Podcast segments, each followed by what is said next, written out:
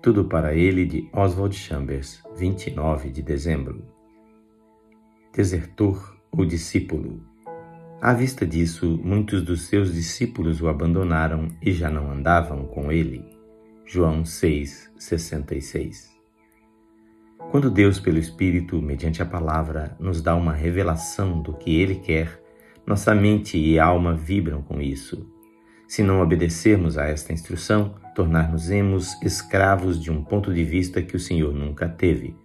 Não olhe para outrem e diga: se ele pode adotar essas opiniões e prosperar, porque eu não posso. Você tem que andar à luz da revelação que lhe foi dada, sem se comparar aos outros ou julgá-los. Isso fica entre eles e Deus. Quando você descobre que há um choque entre a revelação de Deus e um ponto de vista no qual se comprazia, e lhe vem a dúvida, começarão a surgir em você certas atitudes, um senso de posse de bens materiais e de direitos pessoais, coisas a que Jesus Cristo não dava valor. Ele era sempre contra tais coisas e as apontava como a raiz de tudo o que lhe era oposto.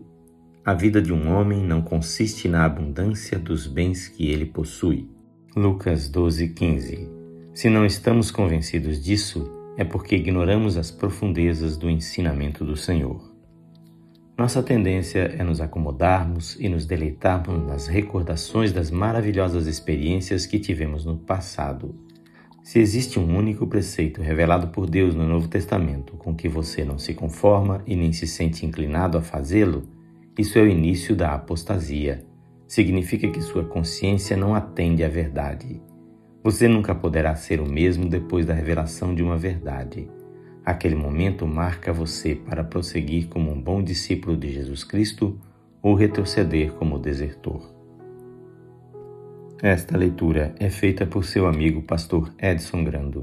Que o Senhor Jesus abençoe ricamente a sua vida e lhe conceda viver plenamente como um discípulo dele.